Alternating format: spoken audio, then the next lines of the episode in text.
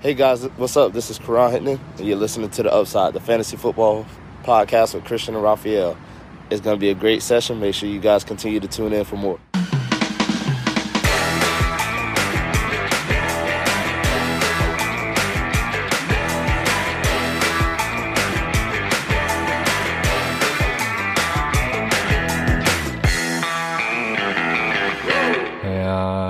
Herzlich willkommen, meine lieben Footballfreunde, bei Upside, dem Fantasy Football Podcast. Mein Name ist Chris. Man hört darf, schon so ein bisschen. ich darf nicht lachen, Entschuldigung. Mein Name ist Christian und an meiner Seite ist wie jede Woche Raphael. Ähm, ihr hört unsere Folge zum Start Saturday der Woche 9. Ich werde mich heute ein bisschen zurückhalten, weil Reden irgendwie immer noch sehr anstrengend und es ein bisschen wehtut. Äh, weil meine linke Seite macht Probleme. Aber ansonsten äh, kann ich äh, alle, die die Weisheitszähne gezogen kriegen sollen, beruhigen. Ich weiß gar nicht, warum ich das 13 Jahre vor mir geschoben habe. Also es ist ja wirklich ein, das ist ja ein Kinkerlitzchen, das ist ja gar nichts.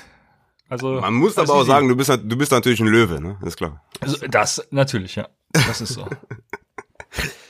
ja. Und äh, das Einzige, was mich übrigens, jetzt müssen wir doch mal wieder, machen wir mal ein kleines Intro. Ich wollte eigentlich nicht so viel reden, aber was mich äh, nervt ist, ich hatte Montag, wohl das Gesundheitsamt hat mich eben angerufen, Kontakt zu einer äh, positiv getesteten Person. Ich wirklich, ne? Ich, der seit März ungefähr das einzige, was ich die Woche mache, ist zum Physiotherapeuten zu gehen und Flag Football zu spielen. Ansonsten verkrieche ich mich nur in meiner Bude, weil ich sonst nichts mache. Äh, und Upside kann man ja äh, digital machen, das ist ja hervorragend. Ja, und jetzt muss ich in Quarantäne und ich weiß gar nicht, wie das ist, wenn ich die Fäden gezogen kriegen soll am Dienstag. Also kann, konnte das Gesundheitsamt übrigens auch nicht beantworten. Ja, keine Ahnung. Das äh, nervt mich gerade ein bisschen. Und lustig finde ich auch, dass ich in Quarantäne muss, aber meine Frau nicht. Das lasse ich jetzt einfach mal so stehen. Naja, wie war das äh, Thursday Night Football Game, Raphael? Für mich war es gut. Also, wir haben in unserer Dynasty einen, also der Topscorer unser Champion, gegen mich, der mit den zweitmeisten Punkten, aber mit dem besten Rekord. Wir spielen ja diese Woche gegeneinander und ich habe 60 Fantasy-Punkte erzielt in diesem Aufeinandertreffen, was von vorne von vornherein natürlich äh, ein bisschen spooky war, ne? Also dieses Spiel überhaupt anzusetzen, das nicht auf Sonntag zu verschieben, muss man mir auch erstmal erklären. Aber äh, ich habe Aaron Jones gestartet, McKinnon gestartet, Adams gestartet und sogar Dwelly gestartet. Der hat immerhin auch 6,7 Fantasy-Punkte gemacht. Also für mich lief super. Äh, Aaron Rodgers hat abgeliefert. Wieder mal fast 30 Fantasy-Punkte. Aaron Jones, also das war, auf der einen Seite war natürlich, ähm, ich habe ich hab überall gesagt, stellt den nicht auf, weil ähm, man hat erst zum Warm-up entschieden, ob er überhaupt spielt. Äh, dann hieß es Limited Role. Ja, und dann kommt er raus und kriegt die ersten, weiß ich nicht, zwölf Touches, sieht alle Aaron Jones. Und ich so, boah, okay, alles klar. Postfach wird glühen, die werden mich alle, alle verfluchen. Ähm, Im Endeffekt hat er nur 10 Fantasy-Punkte gemacht, ne? Also was heißt nur, ist immer noch okay. Aber ich muss wirklich sagen, bei jedem Goal-Line-Carry oder wenn die da Inside 5 waren, die Packers, das war ja das ein oder andere Mal der Fall. Also Aaron Jones hat da niemals, also hat er keinen einzigen Carry gesehen. Die haben immer, also meistens geworfen. Ähm, da habe ich mir echt gedacht, so, okay, für mich wäre es geil, aber ich habe einfach, weißt du, so wahrscheinlich 100 Leuten gesagt, die sollen ihn nicht aufstellen. Und dann dachte ich so, bitte lauf nicht noch zum Touchdown rein. Und dann hat er wenigstens nur diese 10 Fantasy-Punkte gemacht. Ähm, Jared McKinnon noch mit einem schönen äh, Garbage-Time-Touchdown hat mir auch noch gut geholfen und Devonta Adams natürlich komplett abgeliefert, ne?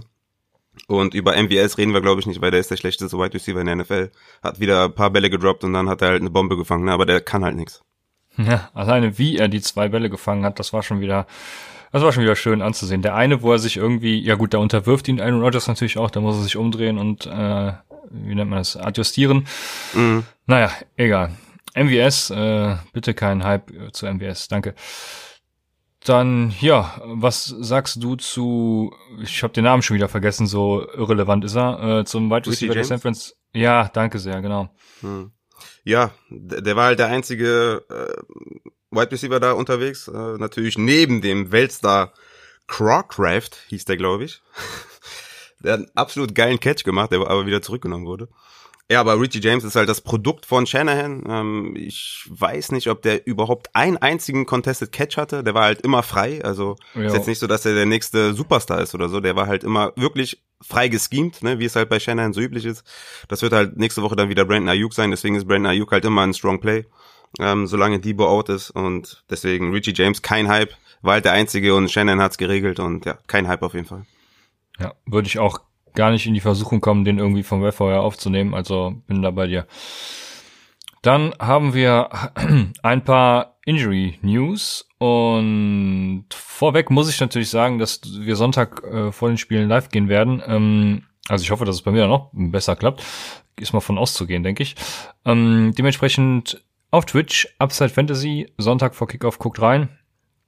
Und folgt uns natürlich auch überall sonst at Upside Fantasy, Twitter, Instagram und seid dabei. Dann jetzt Injury News. Und der erste, äh, den ich hier sehe, ist Kenyon Drake. Der hat nicht trainiert am Donnerstag. Ich gehe mal davon aus, dass er auch nicht spielen wird, aber das Ganze sollte man beobachten. Ähm, weiß nicht, ob du was zu Chase Edmonds vorbereitet hast, aber ansonsten ist es für mich natürlich ein strong Start. Dann ähm, scroll ich immer gerade durch. Ich habe äh, mir nämlich keine Notizen gemacht. Äh, Kevin Ridley hat nicht trainiert. Da weiß ich tatsächlich auch gar nicht, wie das aussieht. Ich gehe mal davon ich, aus, dass er spielt. Ich denke nicht, dass er spielt. Ich denke nicht, dass er spielt. Ich habe noch von ähm, ach, wie heißen die nochmal? Auf, auf Twitter gibt's da Sport, nee, Sport Info Solution ist was anderes, ähm, irgendwas mit Injury und äh, die haben wohl gesagt, es steht eine, besteht eine sehr, sehr geringe Chance, dass er spielt. Er soll wohl out sein. Ah, okay, sehr gut. Dann haben wir Mark Ingram, der hat auch wieder nicht trainiert, der wird wahrscheinlich dann auch nicht spielen. Dann scrolle ich weiter. Oh, Mitch Trubisky ist äh, out. Äh, das ist äh, wohl weniger interessant. das, das heißt, das, das heißt zumindest, dass Nick Foles das Spiel zu Ende auf jeden Fall spielt. Ja, genau, das stimmt. Dann, das habe ich sogar mitbekommen. Äh, Ezekiel Elliott ist, sagen wir mal, questionable, hat Hamstring. Ja, ich gehe mal davon aus, dass er trotzdem spielen wird. Glaubst du, es macht irgendwas mit seinem Spiel, wenn er spielen wird? Ja, das, das Ding ist halt, wir wissen ja immer noch nicht, wer der Quarterback ist. Ne? Ist es Cooper Rush oder ähm, der andere äh, Superstar?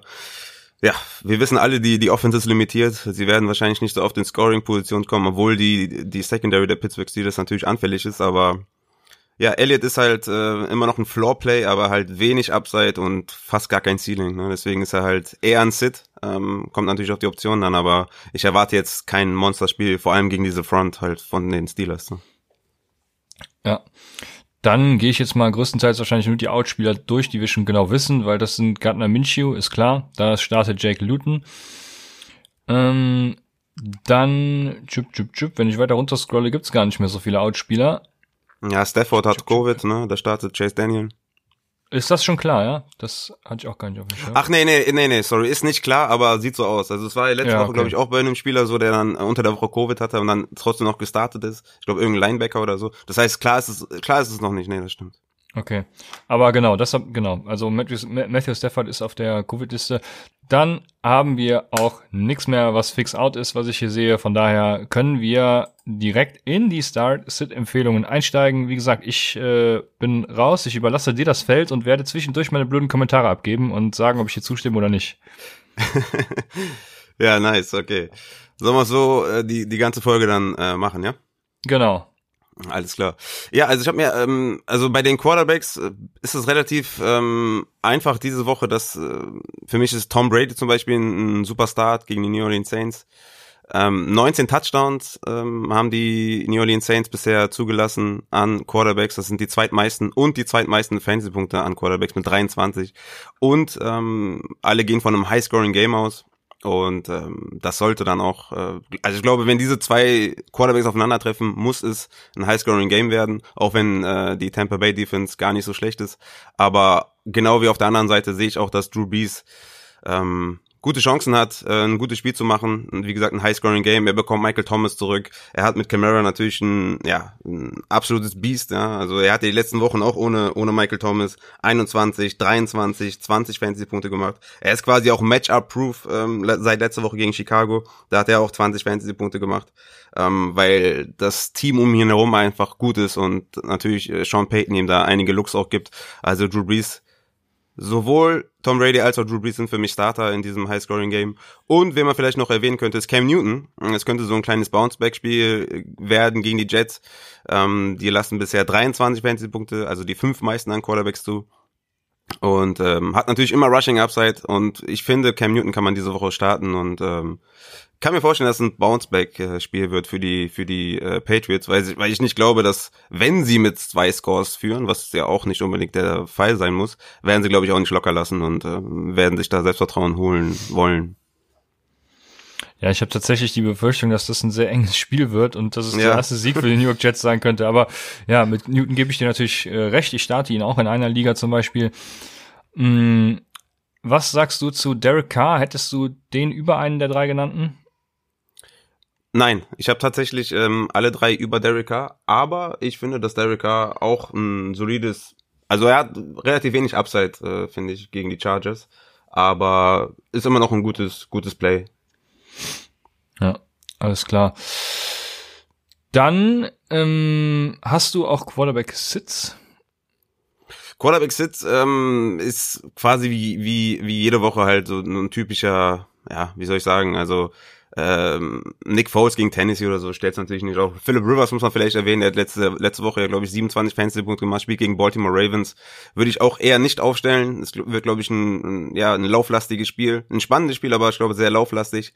Ähm, ansonsten, ja, ähm, die üblichen Verdächtigen. Ne? Also Kirk mhm. Cousins hat meiner Meinung nach halt zu wenig Upside, dass ich ihn starten würde oder selbstbewusst starten würde. Ansonsten die üblichen Verdächtigen. Ne? Tour würde ich auch nicht vertrauen gegen Arizona. Also so die, die Region, da würde ich keinen aufstellen. Ja. Ja, ist vollkommen richtig. Ähm, falls ihr DFS spielt, ich muss sagen, Tua und ähm, Devonta Parker im Stack zu haben, das äh, in einem mm, Turnier, gibt diese Woche, glaube ich, große Upside, weil den eben keiner nehmen wird. Ne? Äh, also wenn man Eier hat und das mal spielen will, ich glaube, ich werde ein Lineup damit spielen, dann äh, auch wenn es nur eins ist, aber habt Eier und spielt diese äh, im DFS. Ob ich sie im Season Long Fantasy spielen würde, weiß ich tatsächlich auch nicht. Da, da, ja, naja. Eher nicht. Genau. Dann äh, kommen wir zu den Running Backs. Was präsentierst du mir da? Ja, also du hast ja schon bei den Injuries gesagt, ne, Drake wird wahrscheinlich out sein, deswegen ist Chase Edmonds ein Strong Play. Ich habe den auf Platz 9, also ähm, der wird ein Workhorse Running Back sein, ne, 23,6 Fantasy-Punkte, damit die neuntmeisten gibt Miami an Running Backs ab. Und äh, mit Drake an der Seitenlinie wird das halt ein super, super Spiel für Chase Edmonds und den, den muss man ins Liner packen. Ne? Also es ist halt auch einer von diesen High-End Handcuffs, ähm, wie Latavius Murray und so und deswegen muss man Chase Edmonds diese Woche auf jeden Fall starten. Ja, ich habe äh, noch bei PFF 32 Fantasy Football Stats, die man wissen, kennen muss, gesehen, dass Chase Edmonds 1,52 Fantasy Punkte pro Touch hat und das die höchste Rate aller Running Backs mit mindestens 25 Touches ist. Da würde ich allerdings jetzt auch nichts hineininterpretieren, weil er hat natürlich bisher immer die besseren Touches gesehen, sage ich mal. Ne? Also jetzt muss er ja die ganze Workload handeln und mhm. eben auch die Carries nehmen, die dann die Inside Runs beinhalten und so ein, so ein Mist. Mhm. Mhm. Ja, von daher, ähm, das würde ich mit Vorsicht genießen, aber ich bin trotzdem natürlich bei dir äh, gegen Miami. Äh, hervorragende, hervorragendes Matchup, hervorragender Running Back, hervorragendes Team, hervorragende Offense und äh, hervorragende Fans. Von daher äh, stimme ich dir voll und ganz zu. Würdest du Chase Edmonds über einem Antonio Gibson spielen? Ja, tatsächlich ja. Also ich habe Antonio Gibson auf 13, also immer noch ein sehr, sehr gutes äh, Play, aber ich würde da Chase Edmonds nehmen, weil da halt sicher ist, ne, dass er die Workload bekommt. Und Miami ist auch noch mal schlechter gegen den Run als die Giants. Also von daher ist das Chase Edmonds. Würdest du Chase Edmonds über Ezekiel Elliott spielen? Auf jeden Fall, ja. Also Elliott habe ich diese Woche auf 14, der könnte noch ein bisschen fallen, ähm, je nachdem, äh, ja, wie sich da die Verletzung vielleicht entwickelt oder ob ich da J.K. Dobbins vielleicht noch ein bisschen mehr traue. Ne? J.K. Dobbins habe ich momentan noch auf 16. Er ist für mich der klare Leadback. Ne? Hatte ja 54 zu 26 Snaps letzte Woche. In den Carries war das ja ziemlich splittet mit 16 zu 15, aber J.K. Dobbins steht halt viel mehr auf dem Platz als Gus Edwards und hat mehr Upside. Spielen halt aber gegen die Colts. Ne? Und die Colts sind halt mhm. ein ja, brutales Matchup äh, momentan, geben die wenigsten Fantasy-Punkte an Running Backs ab. Aber für mich ist Jonathan Taylor ähm, äh, Entschuldigung, äh, J.K. Dobinson ein gutes Play und könnte noch über, über Elliott ähm, kommen. Gus Edwards für mich auch äh, zum Beispiel ein Flex-Spieler. Ich habe den auf 25. Ähm, den könnte man auch in die Flex schmeißen, wenn man da jetzt vielleicht nicht die besten äh, Optionen hat, auch wenn es gegen die Codes geht, aber wird halt sehr, sehr lauflastig. Ne? Das darf man halt nie vergessen bei den Ravens. Und die können halt gegen jede, gegen jede gute Run-Defense ähm, punkten. Du hast dich gerade versprochen und Jonathan Taylor mal erwähnt. Wo würdest du Jordan Wilkins ranken? ja, Jordan Wilkins, äh, ne, das war letzte Woche die Hot Hand. Ähm, es kann natürlich sein, dass, dass äh, Jonathan Taylor ja, stärker verletzt ist und vielleicht diese Woche auch nicht diesen äh, hohen Workload sieht. Äh, aber ich kann mir nicht vorstellen, dass, ähm, ja, dass Wilkins da wieder so eine Performance hinlegt und es geht auch gegen Baltimore. Also ich also für mich ist Jordan Wilkins ein klarer Sit. Ich habe den auf Running Back 40. Äh, vor oder hinter Jonathan Taylor? Ja, hinter auf jeden Fall. Ja, alles klar. Ähm, hast du noch einen anderen Start, den du mir präsentieren möchtest, neben Edmonds? Für, für mich ist äh, Clyde edwards immer noch ein Start. Ähm, das siehst du ja wahrscheinlich ein bisschen anders. Aber Carolina gibt 26,9 Fantasy-Punkte pro Spiel an Running Backs ab. Das sind die viertmeisten momentan.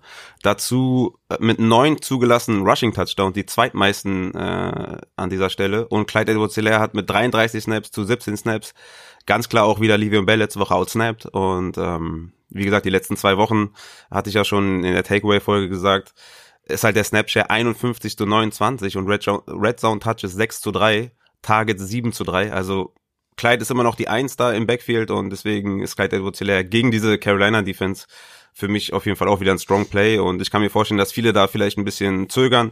Für mich äh, muss man das nicht machen und für mich ist ähm, Clyde ein, Clyde ein Play und äh, Bell für mich ein Sit. Okay, für mich wäre Bell auf jeden Fall ein Play und Clyde trotzdem noch ein Flex-Starter gegen Carolina. Da sehe ich auch wieder, dass beide durchaus ihre Punkte bringen. Du, du bleibst dabei, dass du, dass du Bell auch dieses, also du siehst diese Woche Bell über Clyde, ja? Ja. Was das mit Starts? Ja, ich habe nur so ein paar äh, Running Backs, über die man vielleicht äh, reden könnte. Mhm. Äh, jemand hatte mich auch gefragt, warum ich denn Fournette über Justin Jackson habe. Und äh, das kann ich ja vielleicht mal ein bisschen erläutern. Also ähm, ich sehr äh, gerne. Ich, äh, es ist immer, ich, ich meine, Feedback zu Rankings ist immer ganz, ganz nett, ne? Und freue ich mich auch und so. Aber ich finde immer dieses, äh, weißt du so, ja, wie kannst du den, den über den haben? So, ja, ich, äh, ich betreibe ja Research. Ich mache das ja nicht aus Spaß oder so. Ne? Also ich mache ja kein Copy-Paste-Ranking. Ich nehme ja nicht, das ECR und klatsche das rein und sage, hier sind meine Rankings, sondern jeden einzelnen Spieler, den ich ranke, der ist halt da gerankt, weil ich das so analysiert habe, weißt du? Und deswegen ist immer so ein bisschen äh, lustig, dass man, ja. Du wolltest irgendwas sagen? Ähm, ja, nee, ich wollte nur einwerfen, dass ich Justin Jackson diese Woche für einen für einen für eine gute Wahl halte und äh, ihn wahrscheinlich sogar, ohne jetzt äh, große Recherche betrieben zu haben, ihn als Start deklariert hätte. Ja, also da, wenn ich Fournette über Jackson ha habe, heißt ja nicht, dass ich Jackson sitten würde. Also sind für mich beide Starts. Ja, okay. ähm, Justin Jackson, ich meine, die Raiders erlauben 25,9 Fantasy-Punkte, die sechs meisten an Running Backs, ähm, geben die viertmeisten Touchdowns an Running Backs ab weshalb er auch ein Start ist, aber man darf nicht vergessen, ne, letztes Spiel, Justin Jackson 41 Snaps, Tremaine Pope 25 und Joshua Kelly 21, das heißt, er hat noch zwei Runningbacks neben sich, die auch Carries sehen. Äh, in Zahl sind das dann 17 Carries, die noch an diese beiden Runningbacks gegangen sind und sogar noch fünf Receptions an Pope. Also er ist da zwar der Leadback, aber es sind immer noch viele Rollen zu vergeben da im Backfield und äh, Justin Jackson hat bisher keinen einzigen Carry Inside 5 und Inside 10. Also keinen einzigen. Und das äh, limitiert halt klar sein Upside. Und deswegen habe ich ihn halt hinter Fournette. Aber er ist immer noch für mich ein Floor-Spiel. Ne? Ich habe ihn auf Running Back 20, Fournette auf 18, weil Leonard Fournette in einem High-Scoring-Game ähm, ja, spielen wird. Leonard Fournette hatte 51 zu 17 Snaps letzte Woche, 15 zu, 15 zu 7 Carries und das sind halt 65% Attempt Share für Leonard Fournette und er hatte auch 6 zu 4 Targets letzte Woche und deswegen ist Fournette, ist Fournette für mich halt das, äh, ja, hat halt für mich mehr Upside und ähm, deswegen gehe ich da mit Leonard Fournette, weil er halt nur quasi Ronald Johnson neben sich hat, ihn auch klar outsnapped und outcarried hat und in einer ähm, Offense spielt, die halt mehr in Scoring-Position kommen und da auch dann laufen. Ne? Und bei den Chargers äh, ist das halt weniger der Fall. Die werfen halt auch sehr viel Inside 5 und Inside 10. Und deswegen, und ich glaube auch nicht, dass Justin Jackson da die Carries bekommt und deswegen habe ich Fournette zum Beispiel über Jackson. Ja, ich finde deine Fournette-Argumentation durchaus schlüssig. Ich hätte, also sehr, sehr gut, äh, ich hätte trotzdem wahrscheinlich Justin Jackson, also nicht wahrscheinlich, ich würde Justin Jackson über Leonard Fournette spielen. Mm, wir hatten zwar das Thema, haben wir ja im WhatsApp-Chat schon äh, durchgesprochen, dass sie Inside, ich glaube, es war sogar Inside 20, äh, habe ich auch geguckt, äh, nicht viel laufen im Gegensatz äh, zu ihrer sonstigen Percentage. Ne? Sie sind ja ähm, Platz 8 in Runplay Percentage. Also sie laufen viel, nur wenn es in die Endzone geht, irgendwie scheinbar nicht. Was auch immer das zu bedeuten hat. Ähm, mhm.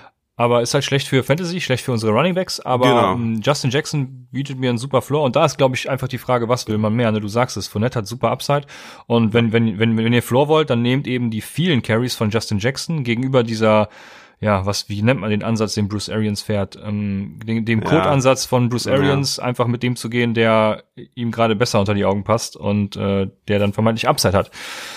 Ja. Ja. Ist absolut fair, ist absolut fair, weil du sprichst Bruce Arians an, ne? Der ist halt, du weißt halt bei dem nicht, was dem gerade durch den Kopf geht, ne? Und ja, ich kann es verstehen, wenn man Fournette nicht traut, aufgrund von Arians, das ist für mich das einzige Argument eigentlich, aber die letzten Spiele haben gezeigt, dass Fournette der Leadback ist. Und ja, wie gesagt, die Scoring-Möglichkeiten sollten bei Fournette liegen. Und ich glaube, Justin Jackson hatte nicht mal Inside 20 einen einzigen Carry, was halt echt äh, schon crazy ist. Das stimmt schon, was du sagst. Ich habe noch eins, was ich, was ich auch noch im Plan habe, und das sind natürlich die Dolphins. Also ähm, Miles Gaskin ist out. Drei, drei bis vier Wochen oder ist drei fix? Ich weiß es gerade gar nicht. Auf jeden Fall diese Woche erstmal. Und äh, da gibt's noch Matt Breeder, da gibt's jetzt die Andrew Washington, wurde ja getradet. Also übrigens auch nochmal, um darauf einzugehen, äh, Trade Deadline habt ihr nichts verpasst. Also nichts für Offense Fantasy Relevantes. Die Andrew Washington ist bei den Dolphins, darf aber auch nicht spielen wegen Covid-Protokoll halt, ne? Deswegen, was, was bleibt in, in Miami? Eigentlich nur Matt Breeder, oder? Ja, Matt Breeder ist der einzige quasi, der übrig bleibt.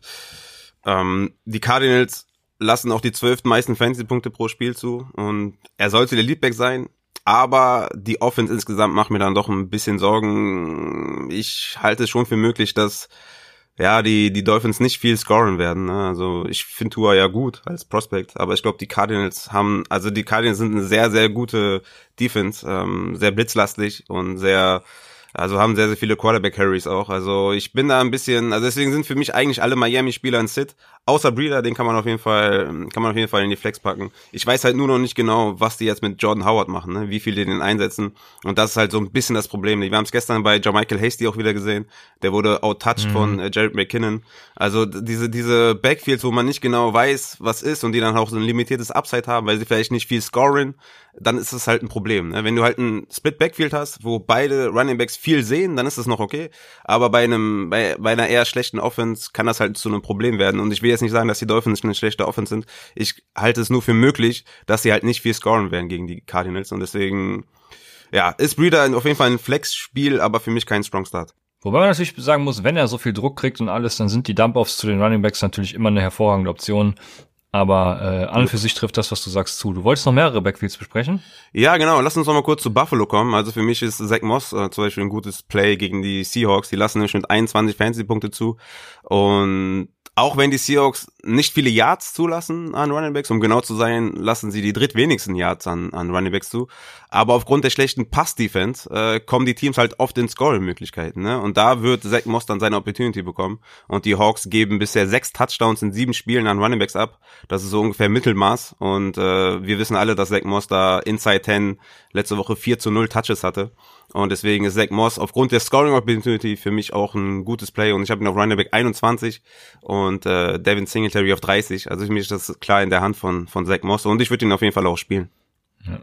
Ja, wir sagen ja, glaube ich, schon seit vor der Saison, dass Zach Moss irgendwann äh, das Backfield übernehmen wird. Ich glaube, der Zeitpunkt ist jetzt äh, spätestens der letzte Woche gekommen. Also season long hätte ich Zach Moss auch deutlich lieber als Devin Singletary. Und was machen wir in Dynasty eigentlich mit Devin Singletary? Ja, ich, ich weiß nicht, seit wann ich das schon sage, aber halt verkaufen nach einem guten Spiel. Ich glaube, er hatte jetzt zwei ganz gute Spiele, so 17 Fantasy-Punkte oder sowas. Also da habe ich ja jeweils immer gesagt, verkauft den, sofort verkaufen, weil mhm. das Backfield wird auf lange Sicht Moss gehören und sein Upside ist halt komplett limitiert, auch wegen Josh Allen und dann hat er noch Zach Moss neben sich an der Goal-Line und Inside 5, Inside 10. Ja, deswegen, also Singletary hättet ihr schon lange verkaufen müssen. Sehr gut. Hast du noch ein Backfield, was du besprechen möchtest? Wir sind natürlich wieder bei Lindsay und Melvin Gordon, ne? Unser, unsere beiden Lieblings-Running Backs. Und äh, ich habe Philipp Lindsay diese Woche auf 22 und Melvin Gordon auf 24. Hey! Yes, baby, let's go. Aber Lindsay ist Äh, doch questionable, oder? Lindsay ist questionable, wieder Fuß. Ja, ist ein bisschen injury-prone, ne? Wieder eine andere Verletzung. Das, äh, ja, das, das, das gibt mir noch ein bisschen zu denken, muss man auf jeden Fall beobachten. Ich denke, dass er spielt, aber Lindsay ist halt echt eine Maschine, ne? Der, der ist halt wirklich krass, ne? Der hat mit seinen sechs Carries 83 Yards gemacht letzte Woche, dieser super Touchdown-Run. Ähm, aber ich will vielleicht noch mal einen Case machen für Melvin Gordon. Der hatte sechs Receptions und der sah gut aus im Receiving Game. Ich habe jetzt öfter schon, schon gehört, dass er halt so kacke aussieht im Receiving Game. Ich fand die beiden Catches richtig gut, äh, vor allem am Ende von Melvin Gordon. Und ich finde auch so, dass er also Lindsay sieht natürlich viel besser aus, ne? Aber ich finde auch so, dass Melvin Gordon nicht so kacke aussieht wie letztes Jahr bei den Chargers. Und deswegen äh, gegen Atlanta ähm, finde ich, kann man Melvin Gordon auch auf jeden Fall in die Flex packen, weil ja, die, die Defense ist halt nicht so gut. Ja, alles klar, passt. Was das zu Running Backs? Ja, das war's zu Running Backs. Ich weiß nicht, wollen wir noch irgendwelche Sits haben oder so? Also für mich ist halt Livion Bell ein Sit, das habe ich ja gerade schon gesagt. Das siehst du ja ein bisschen anders. Mhm. Für mich ja. ist Damien Harrison Sit, ähm, aufgrund der Backfield-Situation. Er hatte natürlich letzte Woche ähm, ja den größeren Workload, aber ähm, ja, ja das es, Wetter. Es, ne? Ja, genau. Das, das Wetter war viel schuld und ja, es, es ist halt immer noch, es, es wird halt wieder, es ist halt ungefähr wie, wie mit den meisten Split Backfields, die halt ähm, ne, wenn man sich die 49ers anschaut oder so, dann ja, es, man ist immer geneigt, dann den, den Spieler zu nehmen, aber ich würde ich würde es eher nicht machen. Ähm, dann vielleicht noch Devonta Freeman gegen Washington, da, also wenn er überhaupt spielt, ist noch nicht ganz sicher. Äh, auf jeden Fall nicht aufstellen und dann halt die üblichen Verdächtigen, Adrian Peterson, Joshua Kelly, ist für mich ein ganz klarer Sit. Und äh, ja, Jordan Wilkins müsste man vielleicht noch erwähnen, weil der so eine gute Woche hatte, den will ich auch nicht aufstellen. Ja, das passt soweit. Dann äh, können wir auch schon übergehen zu den Wide Receivers. Jetzt bin ich gespannt, wen du mir da, da bietest. Ich, ja, zum einen erstmal vielleicht Terry McLaurin, der ist immer noch in der Fantasy-Welt so ein bisschen, ja, man, man traut ihn noch nicht so ganz. Ähm, ja, nicht das, in der Upside-Community. Ja, ich hoffe, ich hoffe doch. Ähm, man muss mal erwähnen, dass Terry McLaurin erst zwei Touchdowns in der Saison hat und trotzdem der Wide Receiver 17 per Game ist. Ähm, 17 ist jetzt vielleicht nicht das, wo man sagt, boah, okay, das ist ja richtig crazy. Aber nur mit zwei Touchdowns, also quasi nur mit Yards und Receptions auf 17 zu kommen, ist schon mal auf jeden Fall eine Leistung. Und die Giants geben bisher acht Touchdowns an White Receiver, das sind die zwölf meisten. Und gegen diese Giants sollte das ein gutes Spiel werden. Kyle Allen gibt ihm viele Möglichkeiten. Und äh, ich habe Terry McLaurin diese Woche auf 10. Ich würde ihn auf jeden Fall ins Lineup stecken, weil Terry McLaurin ist, ist ähm, talent-wise ist ein Superstar und deswegen muss man den spielen. Was machen wir denn mit den Pittsburgh Wide Receivers? Äh, wo, wo bist du da? Bist du bei, bei Deontay? Bist du bei Claypool? Bist du bei Juju? Was, was machst du mit den dreien, wenn du jetzt mal einfach aus dem Bauch heraus was sagen würdest? Ja, wir haben ja, ähm, Dienstag haben wir ja gesagt, dass sie, wir glauben, dass sie die Mischung jetzt gefunden haben, die richtige, ne? Also, mhm. ich glaube, wenn er spielt, ist Deontay natürlich die Nummer eins. Dann ja, wird Juju im Slot wahrscheinlich trotzdem seine Punkte machen, weiterhin so seine, seine acht bis zehn Punkte. Ne? Ich glaube, mehr Upside sehe ich da tatsächlich bei ihm auch nicht. Aber die bringt er ja jetzt, die letzten beiden Spiele, oder letzten drei, so, nee, letzten beide, ne? Mm, und ja, Chase Claypool ist dann halt so die Boomer-Bust-Option. Ne? Wenn Deontay Johnson out ist, dann ist Chase Claypool natürlich für mich die klare Nummer eins. Aber ich würde Chase Claypool auch mit Deontay Johnson durchaus ja die Flex zutrauen, sage ich mal, oder ihn auf der Flex auch spielen. Ja. Also lieber als Juju zum Beispiel. Ja, ja, ja, ich habe ähm, ich hab Deontay auf 16, äh, Claypool auf 21 und Juju auf 23. Natürlich, weil es gegen Dallas geht. Ne? Ich meine, die Cowboys erlauben bisher 14 Touchdowns an Wide Receiver und davon fallen halt schon ein paar dann auf die drei Wide Receiver zurück. Ne? Die hatten letzte Woche alle drei 41 Snaps. Das wird wahrscheinlich ein bisschen runtergehen, weil sie nicht so viel werfen werden gegen diese Cowboys, ne? weil es vielleicht schnell entschieden sein kann und man dann so ein bisschen äh, das Gas, also vom Gaspedal geht, obwohl, ne, man hat es gestern bei den Packers gesehen, die haben auch ohne Gnade draufgehalten. Äh, da war ja quasi das dritte und vierte Viertel war ja komplett Garbage Time eigentlich und trotzdem haben die weitergeworfen. Ne? War vielleicht auch ein bisschen Revenge, ne, wegen dem äh, wegen dem letztes Jahr ähm, ähm, sind sie ja kurz vom Super Bowl gescheitert und wurden da richtig deklassiert. Vielleicht haben sie deswegen auch dann keine Gnade gehabt, aber ich denke, dass dass das trotzdem halt das Matchup halt zu gut ist, um halt einen von den dreien zu sitten. Du kannst quasi keinen von den drei sitten. Wenn du einen von denen hast, stellst du den auf, weil das Matchup einfach viel zu gut ist und die alle drei Anteile sehen werden. Sehr gut. Wen hast du sonst noch? Was, was machen wir mit Justin Jefferson? Ich habe den, ich hab den als, als Bounceback-Kandidaten ähm, gegen Detroit, weil Detroit erlaubt 180 Receiving Yards pro Spiel an Wide Receiver, also an die ganze Gruppe. Und letzte Woche hatte der halt gegen Jerry Alexander halt keine Chance. Und ähm, Minnesota erlaubt bisher die meisten Touchdowns an Wide Receiver und die zweitmeisten Fantasy-Punkte an Wide Receiver. Also für mich klingt das nach einem extremen Bounceback-Spiel für Adam Thielen und für Justin Jefferson. Ich habe Thielen auf 9 und Jefferson auf 18. Also das sind für mich beides echt sehr, sehr starke Plays und äh, ja, wie gesagt, wenn man einen von den beiden hat, muss man den aufstellen, weil Detroit ist halt äh, so schlecht gegen Wide Receiver, das, das, das muss was werden. Ich habe bei Minnesota halt so ein bisschen das Problem damit, dass sie zwei Wide Receiver featuren sollen. Ne? Dieses, das ist so ein Run-Heavy-Team und äh, größtenteils schaffen sie es nur, immer einen der Wide Receiver in Szene zu setzen. Ich glaube, es gab diese Saison ein Spiel, wo sie es auch bei zwei geschafft haben, aber in der Regel passiert das eben nicht. Äh, generell trifft für Detroit natürlich das zu, was du sagst, aber Detroit ist die, ist die drittschlechteste, ähm, mhm. also die drittbeste Defense für Running Backs und dementsprechend könnte ich mir vorstellen, dass das wieder ähnlich wie letzte Woche wird. Also nicht, nicht, nicht ganz so krass für Devin Cook natürlich, aber dass sie eben auch wieder viel laufen werden und dementsprechend dann eben weniger Targets produzieren für die Wide Receiver, die sie gebrauchen können und ja, da weiß ich nicht, äh, ob das dann nicht Adam Thielen wieder sein wird und Justin Jefferson dann eben wieder diese Boom- oder Bust-Option ist, ne? Aber wir, wir, wir haben doch schon gesagt, dass bei den Vikings ist das ähm, bei den Wide Receivers so, dass sie einen Touchdown machen müssen, weil sie halt nicht so viel Volume bekommen. Ja. Und weil die halt die, die zweitmeisten Touchdowns abgeben, äh, die, die Lions, sehe ich das schon, dass, dass beide halt auch den Touchdown fangen können. Und dann sind sie halt, äh, sind sie halt dann relativ safe, ne?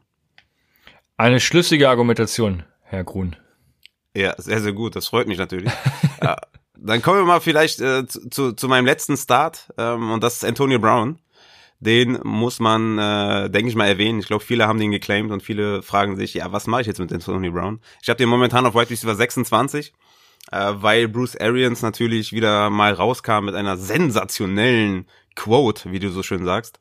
Ähm, ich habe es nicht mehr ganz vor Augen, aber irgendwas mit, ja, er kann 15 Snaps sehen, er kann ja, 30 Prozent Snaps sehen oder er kann auch 60 Prozent sehen, wo ich mir dann denke, Junge, was ist mit dir, ne? Also hätte ich mir, also weißt du, so nix aussagende. Kannst du dir auch sparen, ja. Fucking Quote, kannst du dir auch sparen, ne? genau, richtig, kannst du dir sparen. Und ähm, ich denke halt wirklich, dass es ein High-Scoring-Game wird. Das habe ich jetzt schon mehrmals gesagt. Und man muss einfach sagen, dass New Orleans elf Touchdowns an Wide Receiver bisher abgegeben hat und 33,7 Fantasy-Punkte im Schnitt. Das ist Platz neun. Und hast du diese Pressekonferenz gesehen von Antonio Brown äh, zum Spiel gegen die New Orleans Saints? Mm, -mm. Er saß da mit einer Tom Brady Cap er saß da total humbled, also total ruhig, total äh, schüchtern fast schon, ne? so ein bisschen unterwürfig, so wie ich zu Hause bei meiner Frau, ähm, saß er da und ähm, und war irgendwie also ich meine nicht, dass das jetzt irgendwie irgendwie Weltklasse ist, wenn man eine Frage normal beantwortet und fünf gerade Sätze sprechen kann. Aber für Antonio äh, Brown ist das schon ein Erfolg. Ja, ne, für Antonio Brown ist das schon ein bisschen hervorheben, ne, dass der total wie ein normaler Mensch da saß äh, bisschen zurück, zurückhaltend und halt geredet hat. Und das Krasse ist auch, der wohnt ja bei Tom Brady, ne? Ähm, hat die letzten, die letzte Woche oder die letzten Tage bei Tom Brady gewohnt und da das Playbook gelernt. Und man muss auch sagen, dass äh, Tampa Bay Buccaneers wohl sehr, sehr beeindruckt waren von der physischen, äh, also nicht psychischen, sondern physischen Verfassung von äh, Antonio Brown. Und ey, ich bin mir nicht sicher, ne, ob der mit 30 äh, Snaps nicht mehr Targets und Receptions hat als Mike Evans. Ne? Und wenn er vielleicht sogar 50 oder so sieht, äh, 50 Prozent der Snaps oder so, ähm, kann das ein sehr, sehr gutes Game werden. Ne? Also das ist halt, wie du immer so schön sagst äh, in den Nachrichten, das ist ein Eierplay. Also Anthony Brown ist ein absolutes Eierplay. Wenn du denkst, okay, ich glaube an den, äh, dann, dann würde ich Anthony Brown aufstellen. Also wie gesagt, gegen diese Defense sehe ich da sehr viel Upside und Anthony Brown ist wenn er wirklich vielleicht bei 80, 90 Prozent seiner seiner bisherigen oder seiner Karriere, ähm, was so sein, ne, wie er so drauf ist, dann ist er ein absolutes Monster und da muss man den aufstellen. Ja, also ich habe ja bei Antonio Brown die ganze Zeit schon auf die Euphoriebremse gedrückt und war, habe ihn sogar als ja nicht relevant deklariert. Aber wenn ihr ihn geclaimt habt irgendwann mal, dann also wann wollt ihr ihn spielen, wenn nicht jetzt? Ne? Chris Godwin ist immer noch out, es wird ein High-Scoring-Game. Ähm, und das reicht eigentlich schon als Argumentation äh, dazu, was Raphael gerade eben noch alles gesagt hat. Also von daher muss ich dir dazu stimmen. Ja, das ist natürlich sehr schön, weil du den so gehatet hast. Freut mich natürlich. Ähm, aber wie gesagt, also wenn ihr, wenn ihr da nicht so, wenn, ne, wenn ihr jetzt vor der Entscheidung steht, irgendwie Chase Claypool oder Antonio Brown, würde ich halt immer noch Chase Claypool nehmen. Ne? Ähm, ich habe auch Evans immer noch vor Antonio Brown, weil man halt nicht weiß, wie viele Snaps er dann wirklich sieht. Ähm, das, das Gute bei Brown ist auch noch, dass er wahrscheinlich dann auch nicht mal die, die Nummer 1 Coverage sehen wird, ne, gegen die Saints. Äh, das wird dann wahrscheinlich wieder Mike Evans sein. Also ich sehe, ich sehe durchaus äh, High Risk, High Reward Potenzial bei Antonio Brown. Ähm, wenn ich jetzt mal kurz zu den Sits kommen sollte, sind das für mich äh, Devonta Parker zum einen, äh, weil er zu wenig Targets sieht über die letzten Wochen, ne? 13 Targets in den letzten drei Spielen und Arizona ist äh, arguably sehr, sehr gut gegen Wide Receiver. Dann haben wir noch DJ Chark natürlich, der ist für mich auch ein High-Risk, High-Reward äh, weil Jake Luton ähm, natürlich für Gardner Minshew übernimmt und Jake Luton, ich habe mich mal so ein bisschen informiert über bei den bei den Amis und auch bei den Deutschen. Äh, der Gianni hatte mir da einen Scouting äh, Report geschickt, ähm, Jan Wegwert, Entschuldigung. Ähm, und Jake Luton, was ich so gesehen habe von dem, ist so eher der Joe Flacco Type of Quarterback, ne, halt sehr wenig Risiko in seinen Würfen, ist halt groß, ähm, nicht mobil, also gar nicht mobil ähm, sucht nicht so das Risiko, hat eher so die Sicherheit Plays und das ist mir dann ein bisschen zu wenig, dass ich DJ Chark aufstelle. Und ähm, ich habe auch einige Checkdowns gesehen. Ich habe mir mal so ein bisschen ein paar Videos angeguckt, da waren einige Checkdowns dabei. Das könnte für James Robinson auf jeden Fall sehr, sehr nice werden. Aber ja, die, die Wide Receiver Gruppe, also DJ Chark, äh, Keelan Cole und LaVisca Chenault sind für mich alle drei eher Sits, wenn man so vor einer Entscheidung steht, zum Beispiel Cole Beasley oder so aufzustellen. Ne? Also Cole Beasley muss man sagen, kein Team in der NFL hat gegen Slot Wide Receiver mehr Catches, mehr Yards oder mehr Fantasy-Punkte erlaubt als die Seahawks. Also da äh, mag ich Cole Beasley diese Woche auch sehr, sehr gerne in so einem High-Scoring-Game gegen die Seattle Seahawks. Also das sind so Kandidaten, wo ich da auf jeden Fall dann ähm, die sitten würde. Also ja, Jack Luton, da weiß ich auch nicht so recht, was mich erwartet, wie du schon sagst. Ne? Das ist äh, ich hatte irgendwie in Erinnerung, dass seine Armstrength äh, damals ein Problem war, aber das, ich habe gerade nochmal gegoogelt, das ist tatsächlich gar nicht so. Er soll wohl einen richtig guten Arm haben. Das wäre nämlich auch noch ein Grund gewesen, DJ Shark dann zu sitten, aber ähm, das stimmt gar nicht. Sehr, sehr verrückt. Er macht halt selten. Er, er macht halt selten. Er ist halt eher so der, der ja. Sicherheitstyp und deswegen hat er nicht so viele, ja. so viele Plays, wo man seinen Arm sieht. Aber ja, das ja. ist eher eine Wildcard, würde ich sagen. Genau, so ist es. Ähm, hast du sonst noch Sits? Darius Slayton natürlich zu nennen gegen Washington. Also im letzten Spiel gegen Washington hatte der vier Targets für zwei Catches und Washington ist halt brutal gut gegen Wide Receiver und äh, ja, Darius Slayton ist halt wirklich, also den kannst du halt auch wirklich nicht aufstellen. Vor allem auch, weil Daniel Jones halt, ja, also bis, bis der halt den Pass anbringen kann an, ähm, an äh, Slayton, ist er meistens unter Druck und unter Druck kommt er halt gar nicht klar. Und Slayton ist, ist für mich echt ein super, super guter Wide Receiver, real life, äh, talent-wise. Aber ja, kannst du diese Woche nicht starten. Ja, wir haben über das Monday Night Game ja gar nicht sprechen können, weil wir montags aufnehmen. Das war echt schon eine Vorstellung von Daniel Jones. Das äh ja, ja, ist richtig. Aber was man da vielleicht auch mal sagen muss, ne, ähm, dass äh, ich habe jetzt auch ein, äh, schon ein paar Leute gehört, die gesagt haben, dass ähm, dass es eher am Playcalling liegt und da muss ich halt wirklich komplett dagegen stimmen. Also ich finde, ich hatte echt Angst, ne, vor dem Signing äh, von dem Clapper dass er da halt nur Scheiße baut, aber die Playdesigns sind okay. Also es liegt nicht unbedingt äh, an Jason Garrett, es liegt sehr, sehr viel und fast alles liegt an Daniel Jones.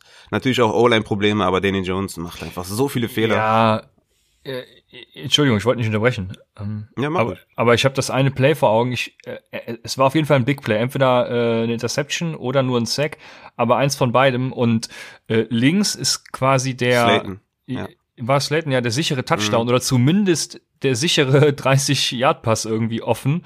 Der war komplett frei, das war ein Touchdown. Und selbst der Checkdown, ich glaube, es war sogar ein Third Down, deswegen, das, das Playcalling habe ich auch nicht ganz verstanden, warum diese Option über die Mitte dann nicht äh, auf den Sticks ist, sondern davor. Aber äh, gut, sei es drum, äh, selbst die war frei, also hätte man zur Not werfen können und man hätte nicht den Sack oder die Interception kassieren müssen. Also, das war eine Interception dann, ja. Ja, Interception, noch schlimmer dann eigentlich. Mhm. Also und da waren mehrere solche Plays dabei, ne? Also es war schon ja. nicht ganz so gut, sag ich mal, ja. Da bin ich bei, ja. Ja. Es liegt meiner Meinung nach wirklich an, an Daniel Jones und ja, deswegen, also da, also Shepard könnte man noch ähm, spielen, ne? der hat auch 34, weil Shepard auch die meisten Targets sieht die letzten Wochen, wenn er spielt, ist er halt die Eins unter den drei Wide Receivers. Ähm, Golden Tate macht komischerweise die ganzen Touchdowns, was man auch nicht erwarten konnte.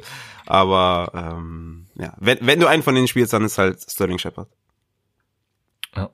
Sehr gut. Und Sid ist natürlich auch wieder alle Dallas äh, Wide Receiver, ne? ob es jetzt Amari Cooper ist oder CD Lamb äh, oder, oder Gallup. Ja, Pittsburgh ist eigentlich ein juicy, juicy, juicy Matchup, aber wir kennen den Quarterback nicht und wir wissen nicht, was der kann, was der macht, wo der herkommt. Okay, wir wissen, wo, der her, wo die vielleicht herkommen, die beiden, aber das, das kannst du eigentlich nicht bringen, da einen aufzustellen. Deswegen sind es halt leider alle Sits, obwohl es ein geiles Matchup ist. Die Steelers geben 33,8 Fantasy-Punkte ab das sind die acht meisten, um das mal vielleicht kurz zu erwähnen. Was machen wir eigentlich mit den Dallas Wide Receivers jetzt äh, generell in der Saison? Also vor allem natürlich mit Michael Gallup und C. Lamb. So, also mit Gallup, den würde ich droppen, tatsächlich. Oder mhm. versuchen abzugeben für irgendwas, äh, was vielleicht, äh, vielleicht irgendwie ein bisschen Upside hat oder so. Ne? Ich würde den abgeben für den Cole Beasley zum Beispiel. Ähm, den kann man abgeben, den kann man droppen. CD Lamp kannst du nur halten. Ne? Der war ja zwischendurch ein absoluter Superstar, den kannst du nur halten und gucken, dass vielleicht mit Andy Dalton ein bisschen besser wird. Aber solange Dalton nicht da ist und der ist ja tatsächlich dann, obwohl er selber Code ist, äh, gegenüber dem, was jetzt momentan da sein könnte, halt ein Upgrade. Und dann könnte es halt wieder einigermaßen besser werden. Aber bis dahin sind die halt beides äh, Sits. Ja. Ja, sehe ich genauso. Ähm, passt soweit. Ich ja, ich weiß nicht, CD Lamb könnte vielleicht noch irgendwas generieren am Trademarkt, äh, deshalb würde ich da mal Ausschau halten, einfach weil es eben dieser Top Rookie ist, ne? Also, aber an und für sich ja, wäre ich da jetzt auch nicht groß hyped und äh, würde da tatsächlich lieber irgendwelche Spieler aufnehmen, die mir für die für die einzelne Woche was bringen, falls ich jetzt noch einen Bye Week Ersatz brauche oder so. Also diese Dallas Offense, die ist in meinen Augen, die kannst komplett knicken. Ich hatte jetzt auch die Möglichkeit für Ezekiel Elliott zu traden und habe selbst das sein gelassen, obwohl wir immer noch daran glauben, dass er trotzdem noch der der äh, Running Back 1 ist, aber irgendwie äh, weiß ich nicht. Ja, ich, ich, ich der, der, Zeitpunkt ist halt auch scheiße. Ne? Ich habe jetzt ja. ein hartes Matchup gegen Pittsburgh, danach Bye Week. Das heißt, du hast zwei Spiele, wo du den nicht aufstellen kannst. Äh, nach der Bye Week könnte man, könnte man vielleicht ein Angebot rausschicken für Elliot, aber der Zeitpunkt jetzt ist halt scheiße. Ja. Genau. Dann hast du noch andere Wide Receiver oder kommen wir zu den Tight Ends? Ähm, ich ich finde die Houston Wide Receiver, also Cooks und Will Fuller diese Woche auch wieder sehr gut ähm, gegen gegen die Texans. Die geben bisher, äh, gegen die Texans sage ich, äh, gegen die Jaguars, die geben bisher 31,2 Fantasy-Punkte an Wide Receiver ab, äh, damit die äh, 14 meisten, um das so zu sagen, geben die viertmeisten Yards an Wide Receiver ab und ähm, das das könnte auch so ein, so ein irgendwie könnte das ein High-Scoring-Game werden zwischen diesen beiden äh, äh, Quarterbacks und deswegen ähm, ja, ich, ich, ich, ich finde, dass beide sehr, sehr viel Upside haben, also äh, Will ja. Fuller und äh, Brandon Cooks. Ja, meine Hoffnung für die Jaguars ist halt, oder für Jake Luton ist halt auch, dass die äh, Texans Defense echt cool ist, ne? Das ist so. Ja, ja, genau. Also das ja, könnte, könnte auch ein richtiges, äh, könnte was werden, ne? Upside könnte, könnte lustig werden. werden. Ja, ja, genau. Ja, ja, genau. Könnte lustig werden, das, das trifft's genau. hast du, hast du noch wen oder gehen wir über? Ach, ich glaube, wir haben sehr, sehr viele behandelt, ne? Ich weiß ja. nicht, wenn ich mal hier so durchgehe, ähm, haben wir, glaube ich, äh, haben wir, glaube ich, alles. Ja, drin, was ne? An, an, ansonsten natürlich einfach äh, Sonntag im Twitch und dann geht's, geht's weiter. Genau, was sagen wir zu den Panthers noch kurz? Bei den Chiefs sind die Starts die beiden Andersons und Moores oder setzen wir die lieber auf die Bank? Ich würde beide spielen, weil es halt eine ja. gute Offense ist, ne? Von den Carolina Panthers. Ja. Die machen das gut. Ähm, super Play Designs, ähm, Bridgewater macht seine Arbeit gut. Also für mich sind beides äh, Plays. Jabrori Anderson auf 15 und DJ Moore auf 17. Und ähm, ich würde beide spielen. Ja, ich würde auch Teddy Bridgewater als Quarterback durchaus mal spielen. Den habe ich auch in einer Liga, also warum nicht? Dann äh, kommen wir zu den Tight Ends und ich bin jetzt gespannt, ob du tatsächlich da einen hast. Soll ich, soll ich meine Top 10 einfach vorlesen und sagen, die, das sind alle Starts? ja, gib mir mal ein paar Namen. Ich sag dann, ob ich sie starten würde oder nicht. Nee, vielleicht, ja, also die Top 10 sind natürlich alle Starts, ne, also, weiß ich nicht, hier, äh, Noah Fant oder, oder hm, Hunter Henry für, für mich auch, oder, oder Jono Smith trotzdem für mich äh, immer noch ein, immer noch ein Play, auch wenn es die letzten Wochen nicht so gut aussah. Ha? Was machen wir mit Evan Ingram, der das einzige gute Spiel dieser Saison natürlich haben muss, wenn ich nur sechs Punkte von ihm brauche, oder vier waren es, ich weiß es nicht mehr, auf jeden Fall nicht viele Punkte von ihm, äh, also ich war ja Gegner von ihm. Ja, ja hab verloren, ne? Ich, ich ja. Ich, ich würde den immer noch aufstellen. Also es ist halt, bei mir, ich weiß, ich bin halt sehr unemotional bei Titans, weil den Titan, den ich habe, stelle ich halt auf. Weißt du? So irgendwie. Wenn ich einen Top 12, Top 14 Season Long Tight End habe, ne, dann stelle ich den halt auf, egal was ist. Und äh, blick da nicht zurück oder so. Wenn man jetzt, ich meine, Eric Ebron ist wahrscheinlich der beste Streaming Tight End momentan auf dem Markt ähm, gegen Dallas. Den würde ich natürlich mhm. aufstellen. Hayden Hurst finde ich sehr, sehr spannend, wenn Ridley ausfällt und es sieht danach aus, dass er ausfällt gegen Denver. Finde ich Hayden Hurst auf jeden Fall auch ein super Play. Und ansonsten, ich meine, wenn du Logan, Logan Thomas hast, spielst du ihn halt, ne? Wenn du, ne, das ist halt, wenn du Gesicki ja. hast, spielst du ihn halt, wenn du Hunter Henry hast, spielst du ihn halt. Also, weißt du, so Streaming Tight Ends sind für mich dann halt äh, wirklich dann Logan Thomas, Hayden Hurst und Eric Ebron, die ich, wo ich halt sagen würde, die spielst du. TJ Hawkinson, wer auch immer ihn hat, startet ihn diese Woche. Das sollte, denke ich, klar sein, äh, wenn Golladay out ist. Ne? TJ Hawkinson wird am meisten davon profitieren, in meinen Augen. Das wollte ich nur noch mal erwähnt haben, weil es gab auch ein paar TJ Hawkinson-Fragen. Dann äh, würde ich sagen, die Was wäre wenn Rubrik setzen wir aus. Es, äh, ich habe nämlich Schmerzen gerade ein bisschen, deswegen kommen wir, wenn du fertig bist, zu Fragen und gehen danach zum Codekicker noch kurz. Ist das? Ah, den Codekicker hast du noch drin, ja? Das ja, ist den, sehr vorbildlich. Einen habe ich noch, ja, ja. Ja, stark. Aber dann haben wir nämlich noch eine Frage und äh, wir haben schon ein paar Namen behandelt, aber Patrick hat uns äh, eine Frage gestellt für zwei Ligen und das ist einmal, ähm, er braucht Running Backs aus 245 Leuten. Das ist Chase Edmonds, Antonio Gibson, Ezekiel Elliott, J.K. Dobbins und Melvin Gordon. Mhm. Grüße an Patrick, auch ein Patreon-Mitglied. Grüße dich. Ähm, also, ich würde Chase Edmonds nehmen auf jeden Fall. Ich habe ja schon gesagt, Workhorse Running Back. Dann würde ich Antonio Gibson nehmen. Also Rivera scheint es vielleicht verstanden zu haben, dass äh, Antonio Gibson einfach ein sehr, sehr, sehr, sehr guter Running Back ist und gegen die Giants sollte man oft in Scoring-Möglichkeiten kommen. Deswegen würde ich da auch Antonio Gibson nehmen. Und dann ist es schwer. Ich würde wahrscheinlich Dobbins Upside nehmen gegenüber Ezekiel Elliott eher Low Floor gegen die Pittsburgh Steelers.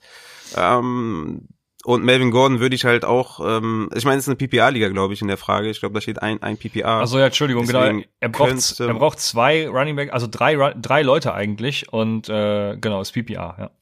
Mm, ja, und deswegen könnte man Melvin Gordon vielleicht noch überlegen, weil er ähm, ja einen PPA-Floor hat. Aber ich würde tatsächlich mit J.K. Dobbins gehen. Also äh, Chase Edmonds, ähm, Antonio Gibson und J.K. Dobbins. Ja, ich hätte das genauso gesagt. Ich hätte, wenn es nicht PPA wäre, tatsächlich noch Elliott überlegt, einfach wegen des Floors. Aber J.K. Dobbins als Receiving Back bietet mir da eben den Floor und die Upside. Von daher, äh, Edmonds, Gibson, Dobbins bin ich, bin ich ganz bei dir. Dann hat er noch in der zweiten Liga gefragt, da sind teilweise wieder ähnliche Namen, das sind, äh, wie heißt er jetzt mit Vornamen? oh, bei. Antonio, Antonio, danke. Antonio Gibson, Leonard Fournette, Justin Jackson oder Zach Moss? In der Reihenfolge. Also in, Gibson, okay. äh, Gibson, Fournette, Jackson, Moss.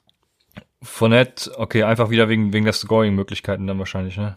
Genau, hatte ich ja, ja. schon erläutert, warum ich äh, Fournette über Jackson habe und ja. Ah. Deswegen ja, genau, ich, ich hätte es genau andersrum, das haben wir aber schon durchgekaut, hätten wir genauso erläutert.